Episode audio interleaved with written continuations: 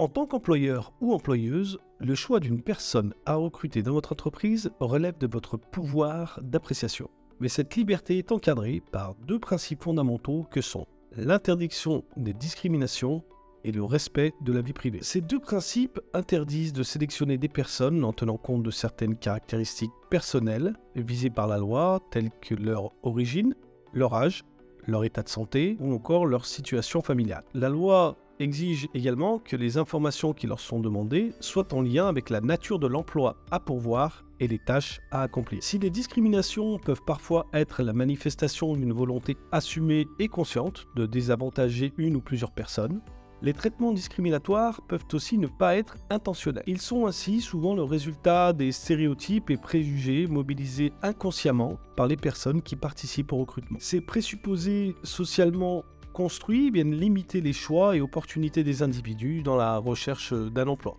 Et cela les empêche d'accéder à certains postes. On parlera dans certains cas du fameux plafond de verre. Des procédures de recrutement opaques, subjectives, non formalisées des choix fondés sur des impressions peuvent s'apparenter à des pratiques discriminatoires, lorsqu'on parle par exemple de recrutement au feeling. Parallèlement, le développement d'outils numériques, voire d'algorithmes qui conduisent à sélectionner des candidatures sur des critères difficilement identifiables, peut accroître involontairement le phénomène des discriminations à l'embauche. Le droit de la non-discrimination s'est adapté au caractère souvent inconscient des discriminations et s'intéresse aux effets réels des pratiques à leur impact sur les personnes discriminées et aux préjudices qu'elles subissent, plus qu'aux motivations de l'auteur des différences de traitement. Il est donc possible de discriminer sans en avoir l'intention, ni même conscience, et d'être condamné à ce titre. Vous pouvez notamment être tenu d'indemniser la victime de discrimination, voire de payer une amende si une juridiction pénale est saisie. Jusqu'à 45 000 euros ou 225 000 euros d'amende, selon que l'auteur est une personne physique ainsi, une boulangère a été condamnée à 5000 euros d'amende et 1000 euros de dommages et intérêts pour avoir refusé d'embaucher un candidat en raison de sa couleur de peau. Un établissement bancaire a été condamné à verser 15 000 euros à un candidat écarté d'un recrutement en CDI du fait de son âge. Toute personne qui participe au processus de recrutement peut être amenée à devoir s'expliquer et à justifier ses choix ou ses actes. Donc cette personne devra le faire devant une juridiction ou devant le défenseur des droits. Pourtant, le droit de la non-discrimination ne doit pas être vu seulement comme une contrainte ou un frein dans vos pratiques professionnelles, mais plutôt comme un levier d'amélioration et de sécurisation de vos recrutements, pour vous aider à poser les bonnes questions à chaque étape, de la définition du besoin jusqu'à la sélection des candidates et candidats. Il convient donc d'identifier en amont les situations potentiellement discriminatoires et les processus qui y conduisent afin de les éviter autant que possible en mettant en place des procédures RH objectives. Donc la loi prévoit d'ailleurs en ce sens une obligation de, formation à la non-discrimination, donc notamment pour les personnes chargées des opérations de recrutement dans les entreprises d'au moins 300 salariés ou dans toute entreprise spécialisée dans le recrutement. Cette formation a pour objet d'aider toute personne qui contribue à un processus de recrutement à sécuriser ses démarches en identifiant ce qui est interdit ou autorisé au cours des différentes étapes de recherche et de sélection de candidatures. Donc elle s'articule autour d'informations juridiques et pratiques en s'appuyant sur des études de cas issues de situations portées à la connaissance du défenseur des droits. Cette formation est volontairement courte et concrète, donc de nombreux renvois sont faits vers d'autres outils ou des décisions du défenseur des droits ou de jurisprudence pour vous permettre d'avoir accès à des informations plus précises et complètes sur chacune des thématiques. Cette formation est conçue en six points thématiques définis selon les différentes étapes d'un processus de recrutement de la définition du besoin d'entreprise jusqu'à l'embauche effective. Chaque module est composé d'un court rappel des enjeux liés à ce moment du recrutement et de deux études de cas qui viennent illustrer de manière très concrète, à partir d'une situation inspirée de cas réels, ce que dit le droit et comment faire. Les informations demandées aux candidates et candidats pour mesurer l'adéquation de leur profil avec le besoin de l'entreprise doivent présenter un lien direct et nécessaire avec l'emploi proposé ou avec l'évaluation des aptitudes professionnelles selon l'article L 1221-6 du Code du travail. Il convient donc de réaliser une identification des besoins ou des tâches à réaliser et des compétences nécessaires pour les accomplir.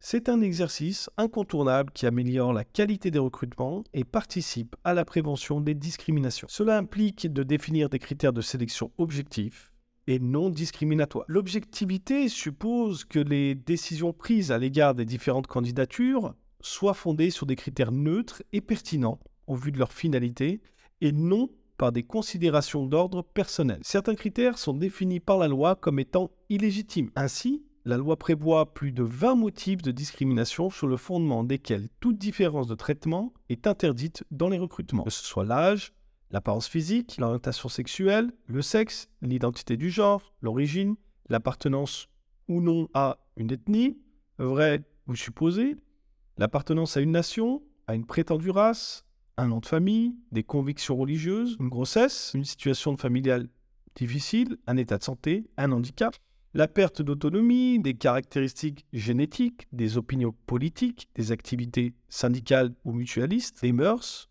un lieu de résidence, la vulnérabilité économique, la capacité à s'exprimer dans une langue autre que le français, ou encore la domiciliation bancaire. Outre ces discriminations directes, la loi interdit également les discriminations dites indirectes, telles que définies à l'article 1er de la loi euh, numéro 2008-496 du 27 mai 2008.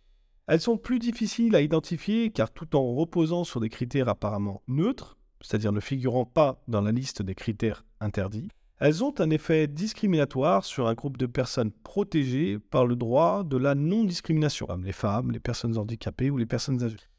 Pour les éviter, il est important de s'interroger sur la pertinence et l'adéquation des critères de sélection utilisés par rapport aux besoins, en vérifiant qu'ils ne désavantagent pas particulièrement certaines catégories de personnes en lien avec un motif prohibé.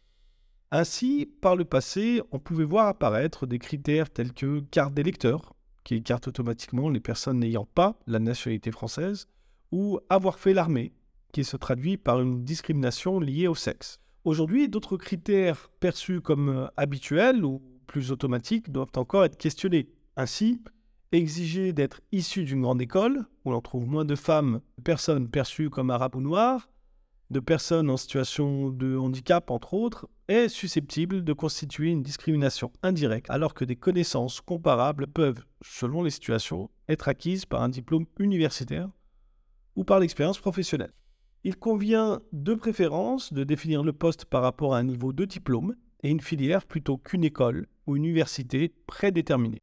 Notre première étude de cas pour ce module s'intitule Quelqu'un de bien. Votre assistante, avec qui vous travaillez depuis 20 ans, part bientôt à la retraite. Vous recherchez une personne de confiance pour la remplacer. Vous avez demandé autour de vous, mais vous n'arrivez pas à trouver quelqu'un de bien. Que dit le droit?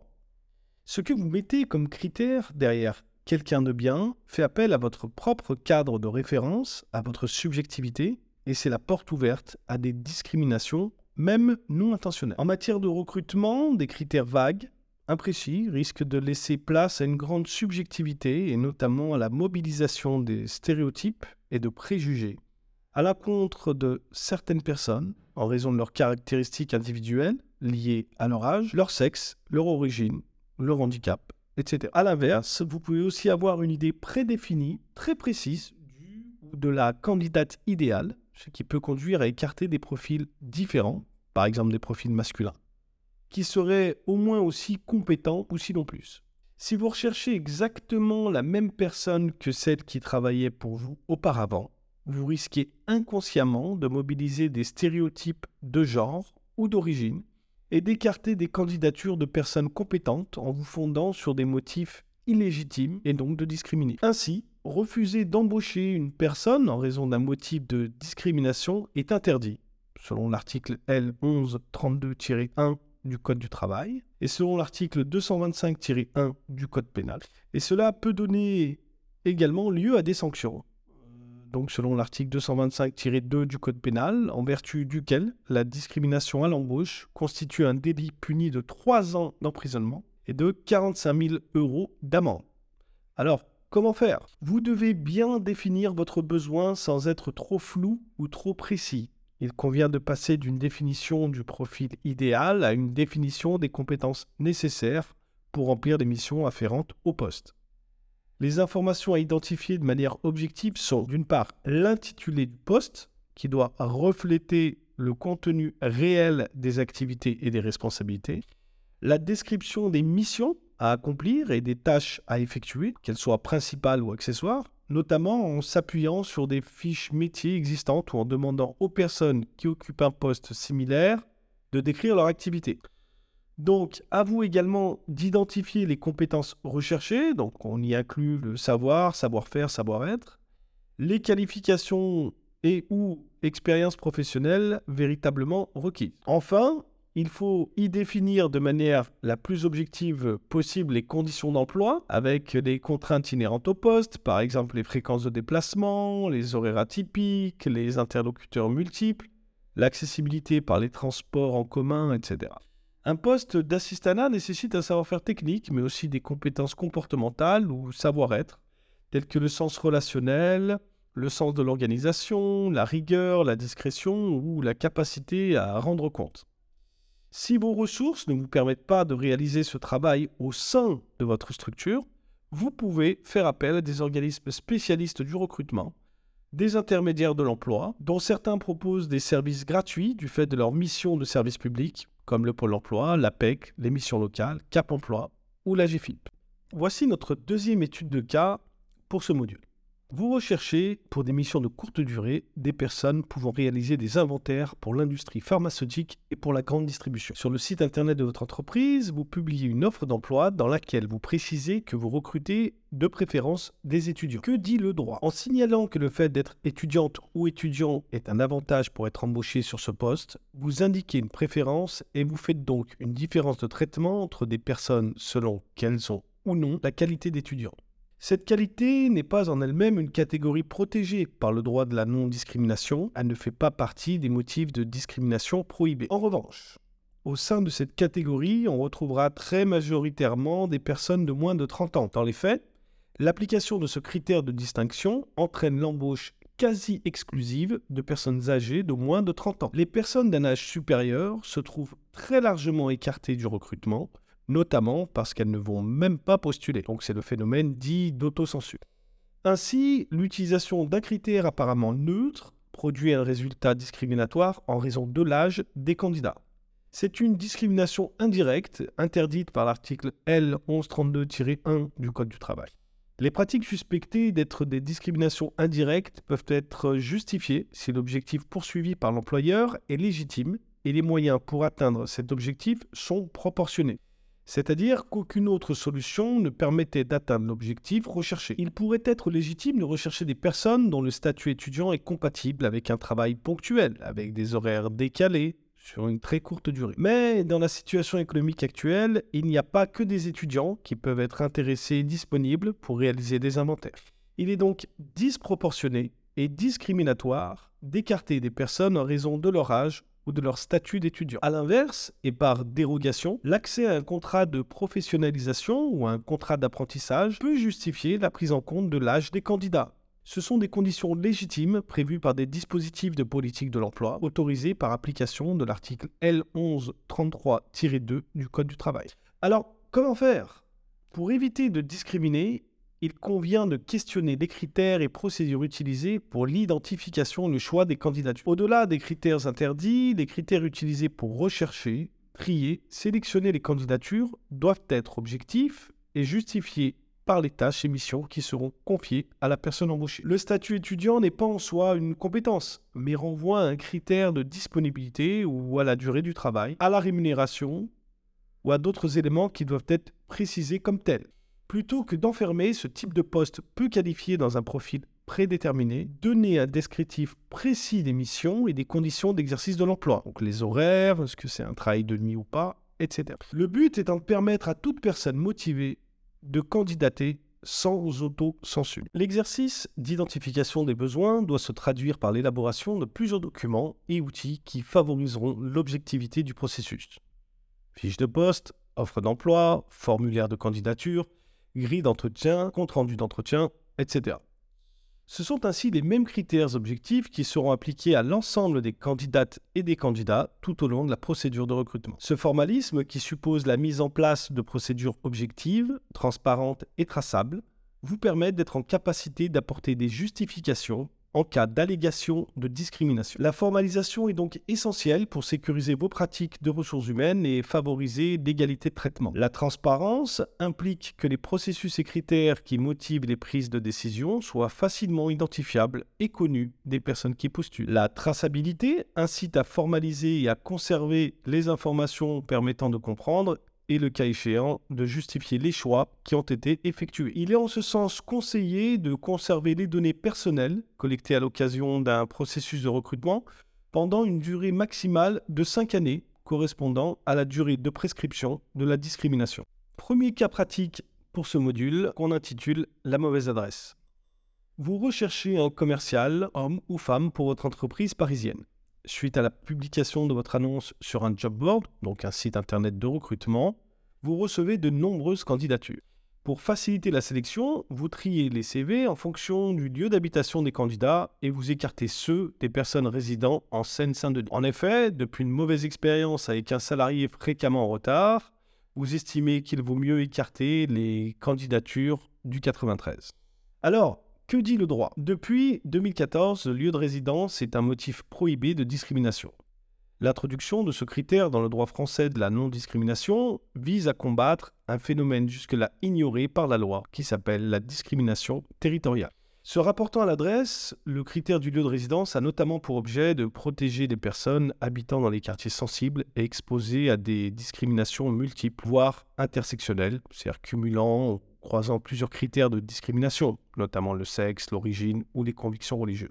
Donc sélectionner les candidats en fonction de leur lieu de résidence est donc discriminatoire, selon l'article 225-1 du Code pénal et l'article L1132-1 du Code du travail. Comme pour tout motif prohibé de discrimination, le lieu de résidence peut être pris en compte dans le recrutement à titre exceptionnel, s'il constitue une exigence professionnelle essentielle et déterminante. Si la ponctualité peut être un aspect essentiel du poste à pourvoir, l'argument d'une mauvaise expérience passée ne peut en aucun cas justifier d'écarter du recrutement toutes les personnes qui résident dans un quartier ou une zone géographique similaire. Par ailleurs, certaines mesures d'action positive visant à favoriser l'égalité de traitement peuvent conduire à faire de l'adresse un motif légitime de différence de traitement pour l'octroi d'aide à l'emploi. Dans ce cas, le lieu de résidence peut être un critère permettant d'enrichir le vivier des candidatures, mais non pas un critère permettant d'exclure d'emblée des candidatures non éligibles. Alors, comment faire? Par principe, des éléments comme l'adresse, la distance ou le temps de trajet entre le lieu d'habitation et le lieu de travail ne doivent pas être pris en considération dans le recrutement. Néanmoins, par exception, en fonction de la nature du poste à pourvoir et des missions à accomplir, la proximité du lieu d'habitation peut être un critère essentiel, voire déterminant. Par exemple, un poste nécessitant des astreintes peut conduire à écarter certaines candidatures dont le domicile est trop éloigné pour pouvoir se rendre dans de brefs délais sur le lieu de travail. Dans cette hypothèse, les conditions d'exercice de l'emploi doivent être mentionnées dans l'offre d'emploi pour expliciter la prise en considération de l'adresse dans la sélection. Cependant, avant d'écarter la candidature d'une personne en raison de l'éloignement de son domicile, assurez-vous qu'elle n'a pas la possibilité de modifier son organisation personnelle pour s'adapter à cette contrainte dans le cas d'un déménagement par exemple. Encore aujourd'hui, certains outils numériques, donc des applications, des sites d'e-recrutement ou les réseaux sociaux, permettent de sélectionner les candidats en fonction de leur adresse, ce qui est interdit. Vous devez être particulièrement vigilant face à de telles pratiques car l'utilisation d'un outil de recrutement discriminatoire peut engager votre responsabilité. Autre cas pratique, toujours attaché à ce module, le cas des talons aiguilles exigés. Imaginons que vous gérez une brasserie parisienne et vous recherchez un serveur ou une serveuse. Vous diffusez une offre d'emploi indiquant notamment bonne présentation requise. Une candidate se présente à l'entretien avec des chaussures plates. Vous lui indiquez que dans le cadre de son travail, elle devra porter des talons aiguilles, conformément à ce que prévoit le règlement intérieur de votre entreprise. Alors, que dit le droit? L'apparence physique d'une personne et les choix qu'elle a pu opérer quant à cette apparence relèvent de l'expression de la personnalité et donc de la vie privée. La notion d'apparence physique couvre des caractéristiques très larges qui peuvent concerner aussi bien la morphologie, la beauté, que les habits, le style de la personne. Les traits du visage, sa silhouette, sa corpulence, sa couleur de peau, ses yeux, sa coiffure, ses tenues vestimentaires, ses tatouages, ses piercings, mais aussi des marques visibles comme des brûlures ou des cicatrices. La loi interdit de discriminer en raison de l'apparence physique, notamment au moment du recrutement, selon l'article 225-1 du Code pénal et l'article L1132-1 du Code du travail.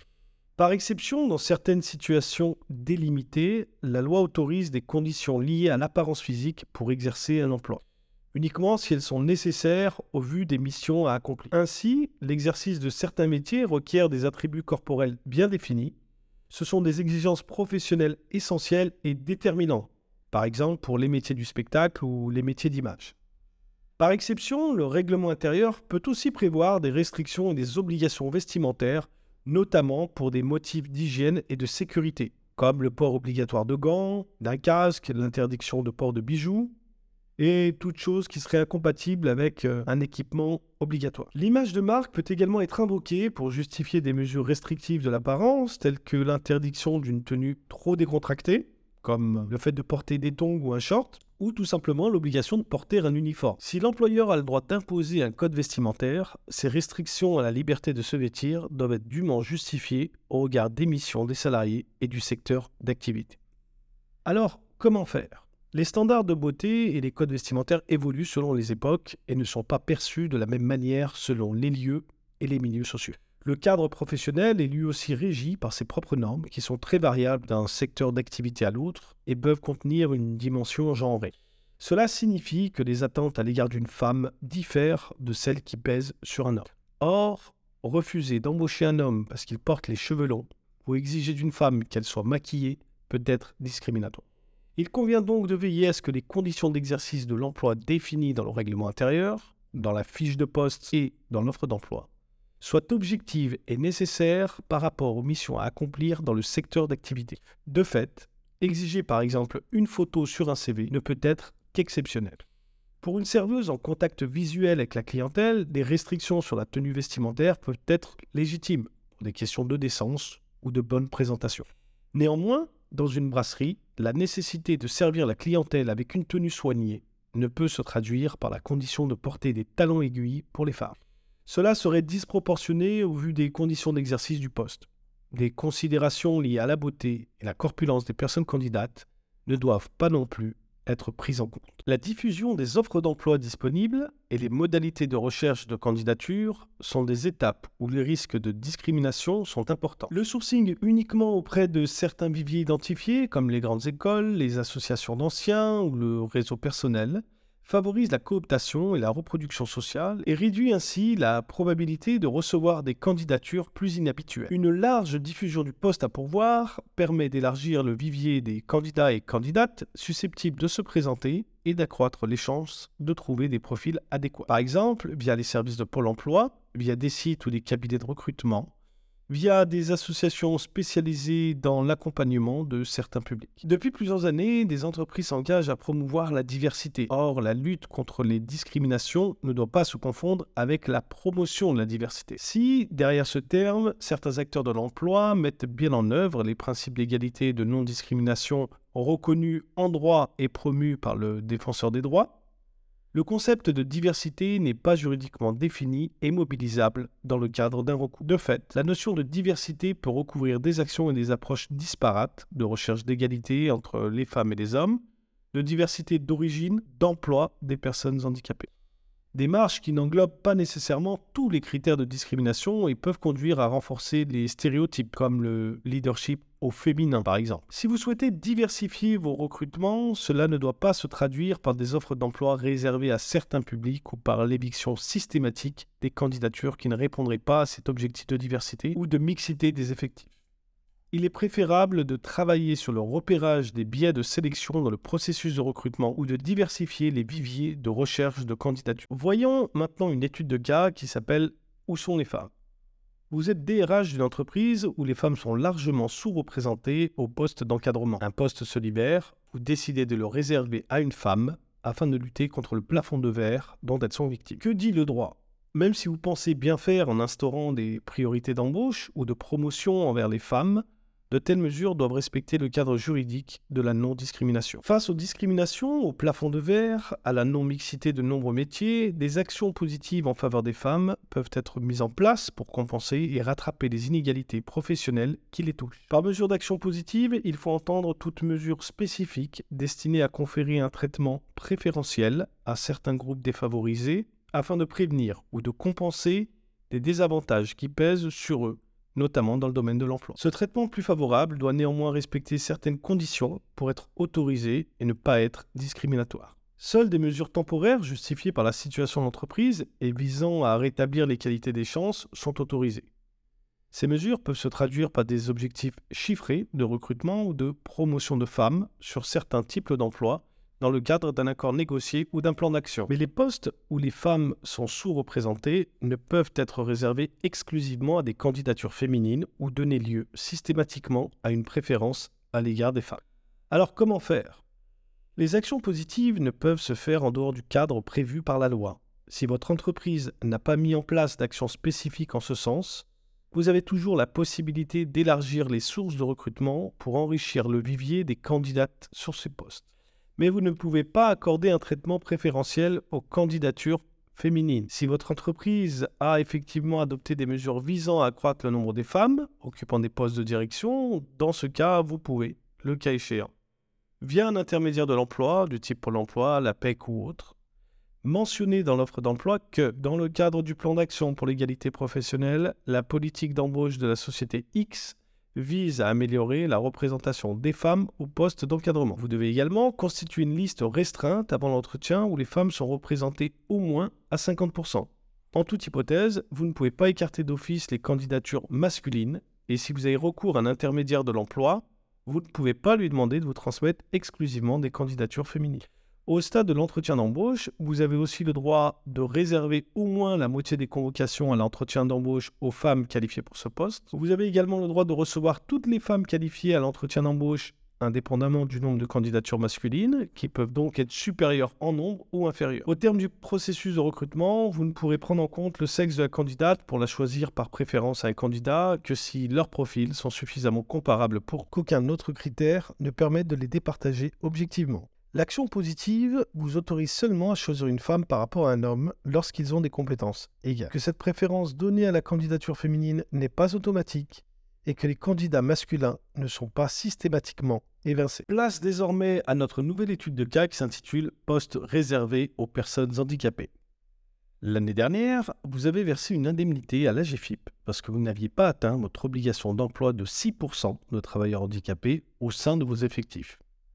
Un poste sera prochainement disponible. Vous décidez de le réserver à une personne handicapée. À cette fin, vous publiez une offre d'emploi sur votre site internet avec la mention poste réservé à une personne handicapée. Que dit le droit? Le droit pose un principe général de non-discrimination en matière d'emploi, tant à l'égard des personnes handicapées que des autres catégories protégées. Si des mesures dites d'action positive sont autorisées pour compenser des désavantages subis par les personnes handicapées, le traitement préférentiel accordé ne peut se traduire par des modalités d'embauche discriminatoires. Ainsi, la volonté de respecter votre obligation d'emploi des travailleurs handicapés, selon l'article L 5212-2 du Code du travail, ne vous autorise pas à subordonner l'accès à un emploi à la condition que la personne candidate soit handicapée ou, autrement dit, à réserver des postes aux personnes handicapées. En revanche, vous avez le droit à compétences égales d'accorder la priorité à la candidature d'une personne handicapée. Par compétences égales, il faut entendre des compétences équivalentes ou sensiblement équivalentes au regard des impératifs du poste à pourvoir.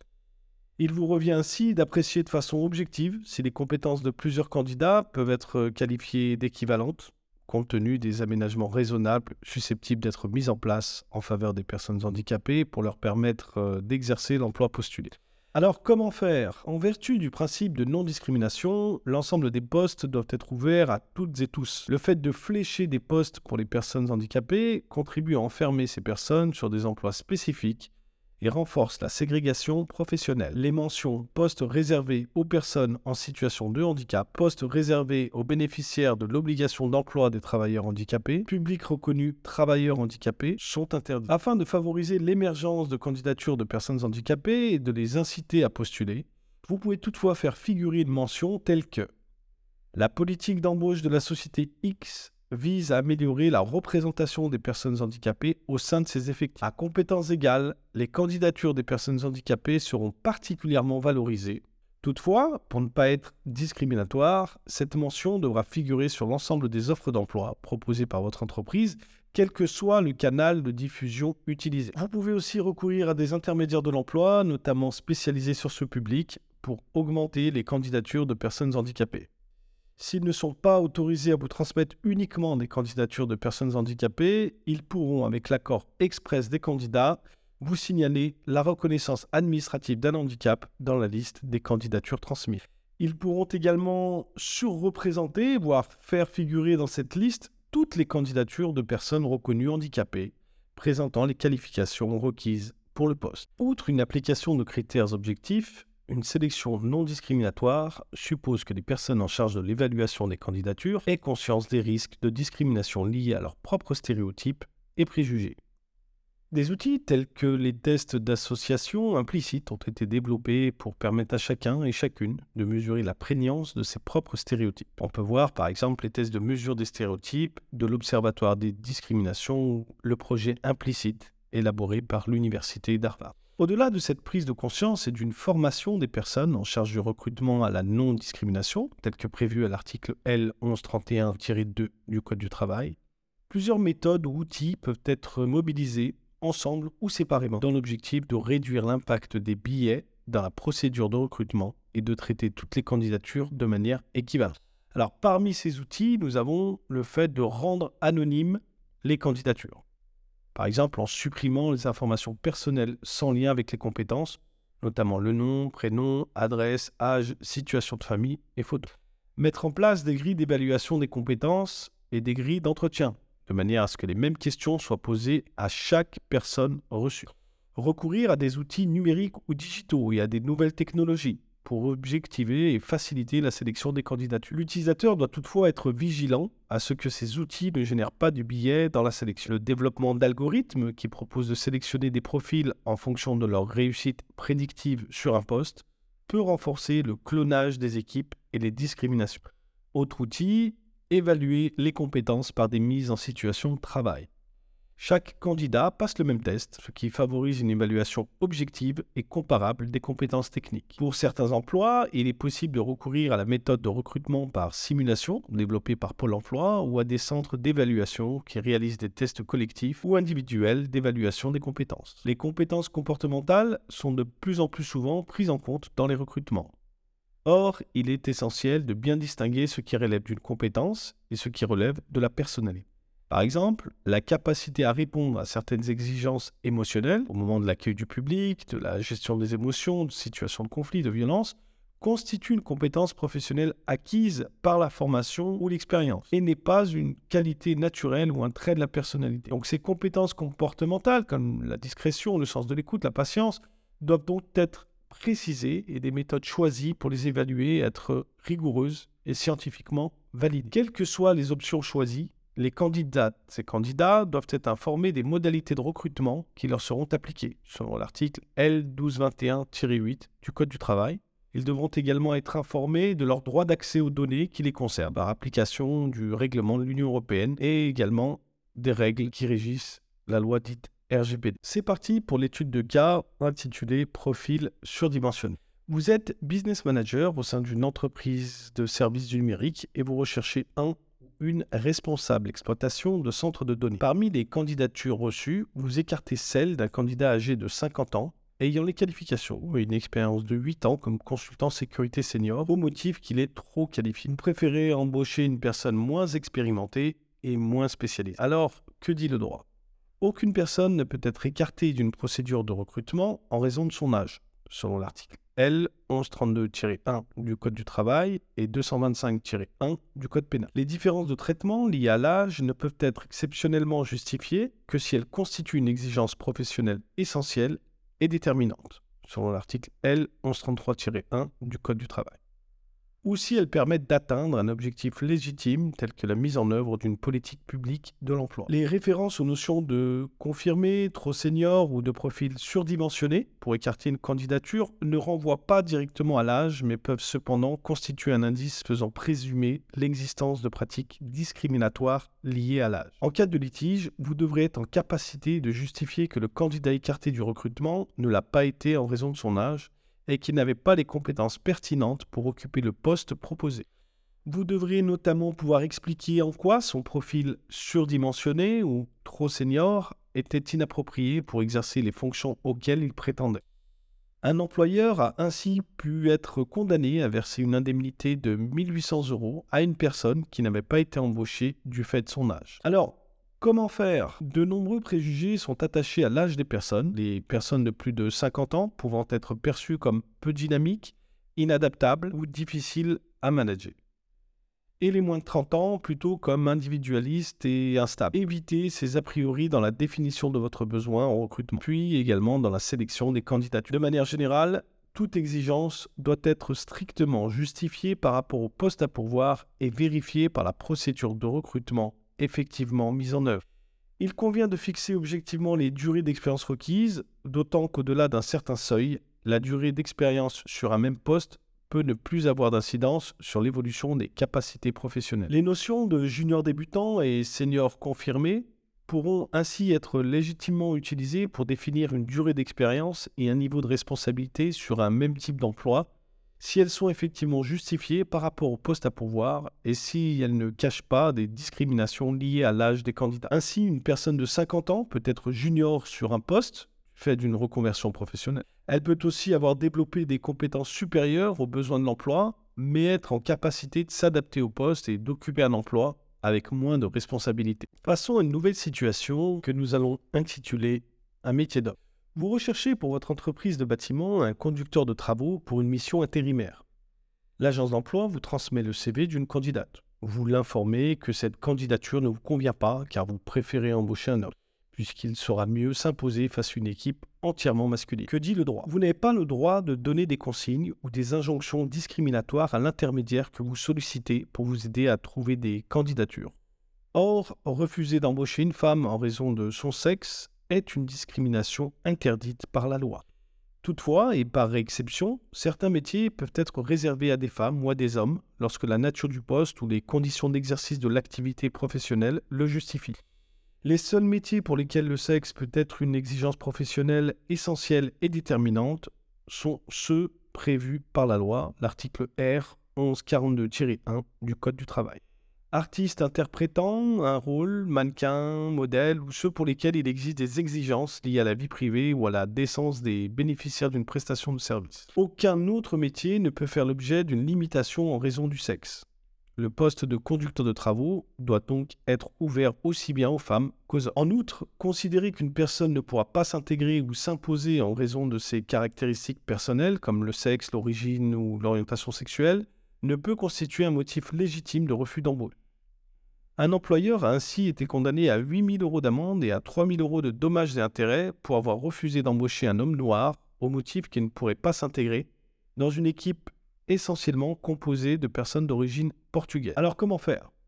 Notre société est imprégnée par les stéréotypes de genre qui, dans l'emploi, se traduisent par une division sexuée du travail, avec des métiers vus comme masculins et des métiers vus comme féminins. Concrètement, aujourd'hui, les femmes et les hommes n'occupent pas les mêmes emplois et la moitié des femmes actives sont concentrées dans 12 des 87 familles professionnelles.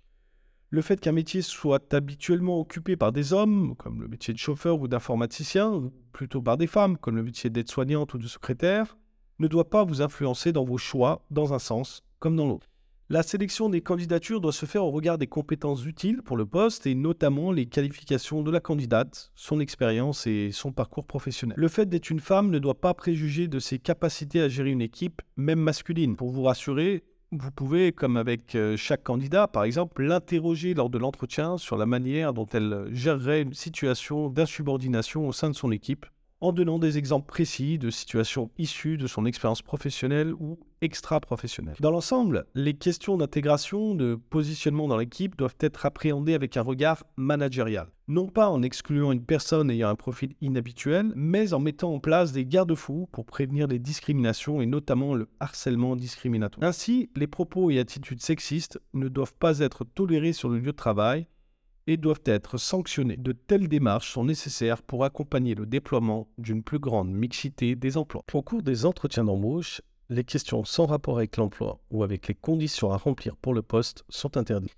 Chaque information sollicitée ou chaque question posée doit avoir pour finalité de vérifier la compatibilité du profil et des compétences de la personne reçue avec le poste proposé et des conditions de travail.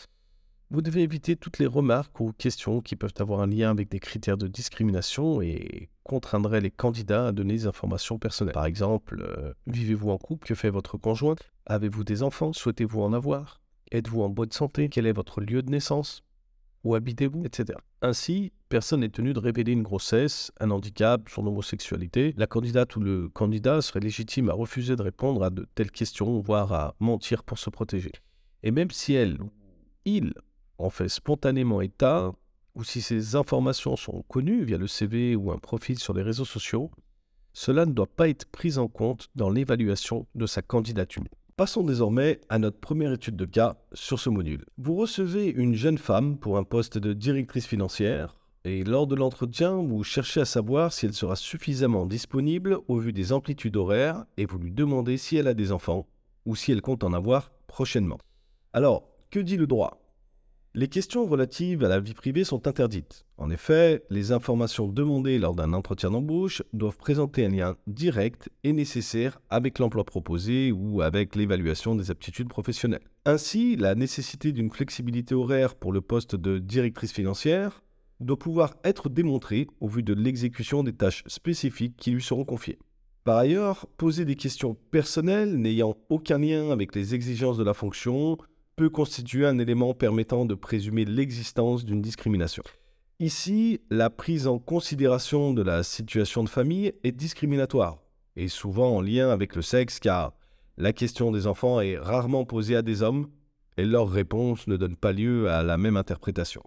En outre, la grossesse est un critère de discrimination à part entière et ne doit pas être un motif de refus d'embauche refus d'embauche ou rupture de période d'essai, de mise au placard, voire de licenciement à l'issue du congé maternité. Un employeur a ainsi été condamné à verser 10 000 euros de dommages et intérêts à une candidate écartée du recrutement en raison d'un projet de grossesse. Alors comment faire? Rédiger une trame commune de questions abordées lors des entretiens vous permettra d'assurer un cadre similaire pour chaque candidature en évitant les questions qui n'ont pas leur place dans un entretien et en prévenant le risque de poser des questions différentes d'une personne à l'autre. Demandez-vous ce que vous cherchez à évaluer avec ces questions d'ordre personnel en les rapportant à une exigence objective liée au poste. Ce peut être la disponibilité, la possibilité de répondre à un travail en urgence, la rapidité d'exécution, la ponctualité, le sens relationnel, la connaissance de techniques récentes ou innovantes, entre autres. Les sujets concernant l'organisation du travail, c'est-à-dire les horaires, le rythme, les temps complets, temps partiel, les travails le week-end, les déplacements fréquents et tous les éléments de rémunération, les éléments liés à l'évolution professionnelle ainsi que les types ou durées de contrat peuvent être abordés en toute légitimité lors de l'entretien. Aussi, au stade de l'embauche définitive, certaines informations personnelles pourront être demandées comme la situation de famille ou l'âge, mais uniquement pour l'octroi de droits sociaux. Prochaine étude de cas, c'est pas moi, c'est la clientèle.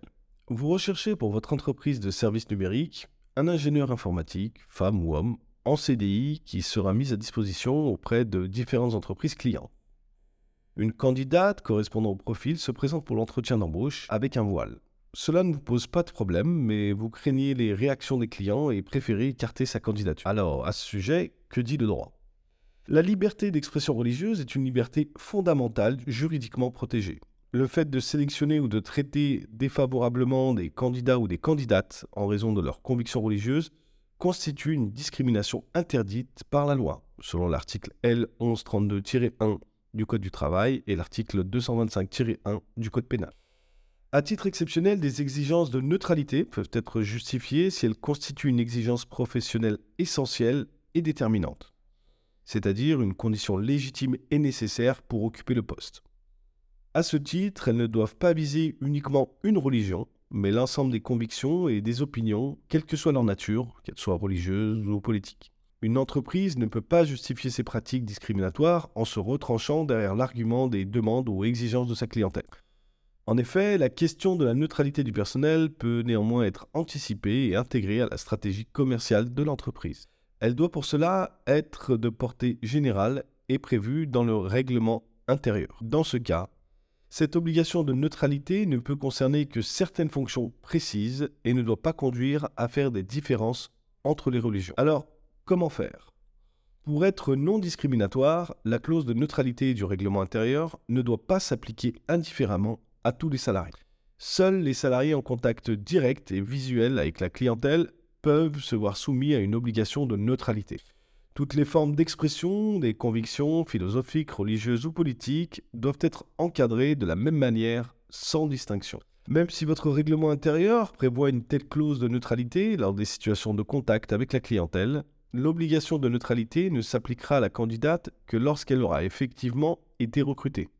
Vous devez donc la recevoir et lui expliquer les conditions d'exercice de l'emploi lors de l'entretien d'embauche.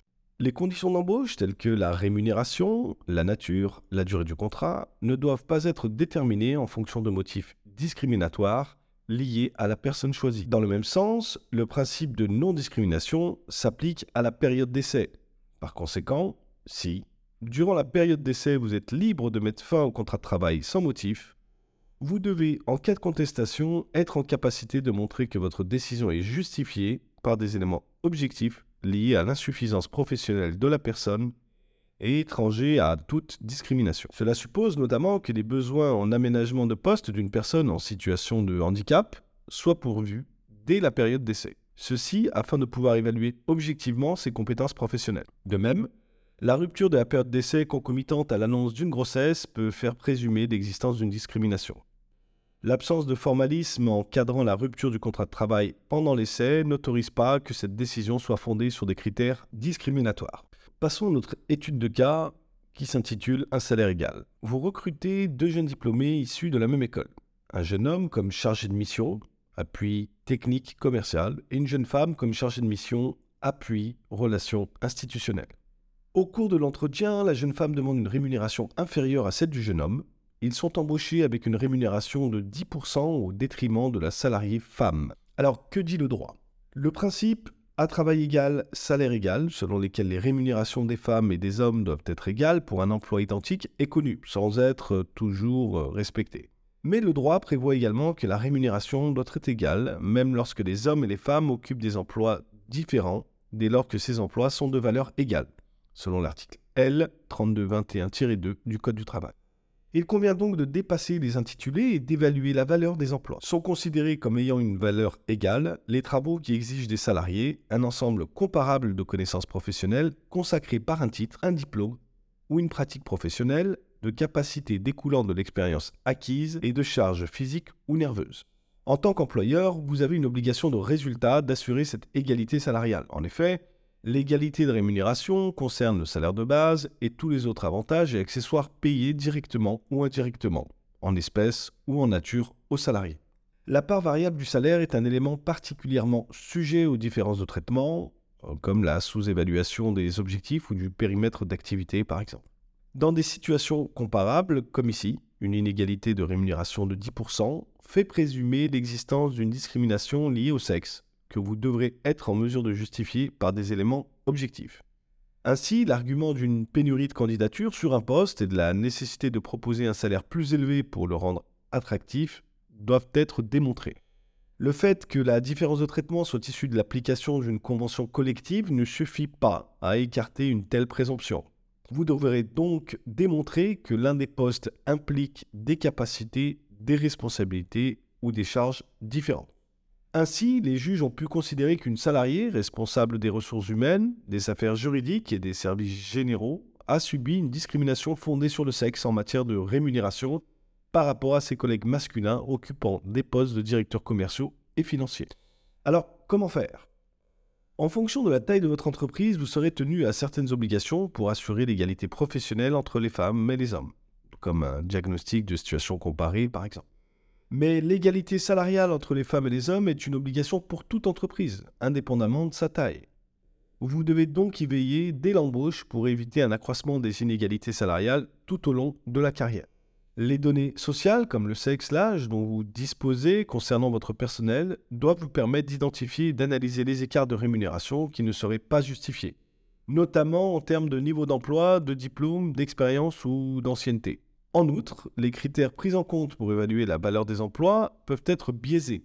Les emplois à prédominance féminine sont ainsi souvent sous-évalués, notamment parce que certaines compétences, vues comme des qualités naturelles chez les femmes, ne sont pas considérées comme des techniques professionnelles, comme le sens de l'organisation. Il est donc essentiel de questionner et de revoir les critères utilisés pour l'évaluation des emplois. Prochaine étude de cas, intérim ou CDI.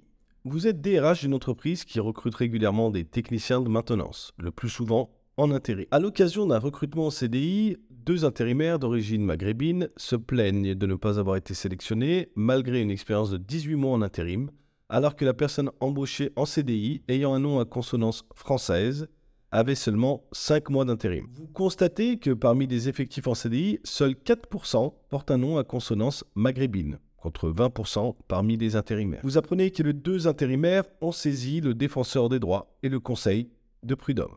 Que dit le droit? Lorsqu'il est saisi d'une réclamation individuelle, le défenseur des droits met en œuvre ses pouvoirs d'enquête, parmi lesquels le droit à la communication d'informations ou de tout document utile. Vous pouvez ainsi être amené à devoir communiquer le registre du personnel présent dans l'entreprise sur une période donnée. L'analyse des données du personnel permet d'identifier que les personnes ayant un nom à consonance maghrébine sont plus représentées parmi les personnels intérimaires que parmi les personnels en CDI.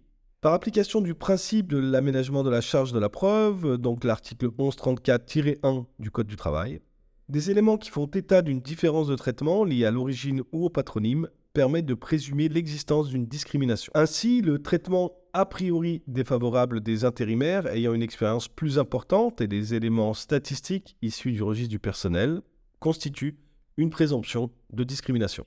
Il vous incombe en tant que mise en cause de prouver que cette décision est justifiée par des éléments objectifs étrangers à toute discrimination.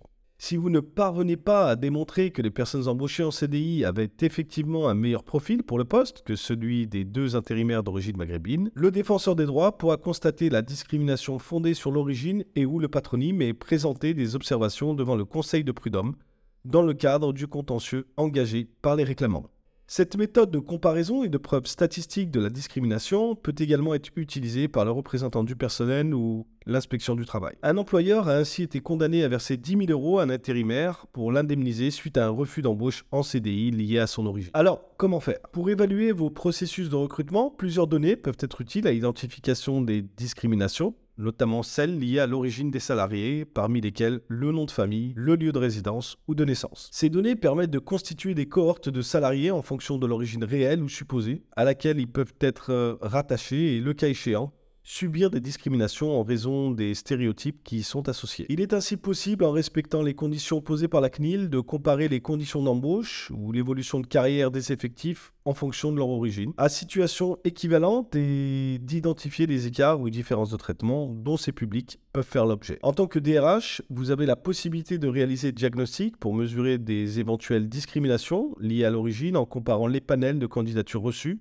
et celle des personnes effectivement embauchées. Il est alors de votre responsabilité de mettre en place des actions correctives adaptées, donc d'une part pour rétablir dans leur droit les personnes discriminées et d'autre part pour éviter de nouvelles discriminations en mettant en place des procédures objectives et des actions d'accompagnement des personnes en charge du recrutement. En conclusion, pour un recrutement sans discrimination, il est important de mettre en place des pratiques et des politiques équitables qui favorisent la diversité et l'inclusion.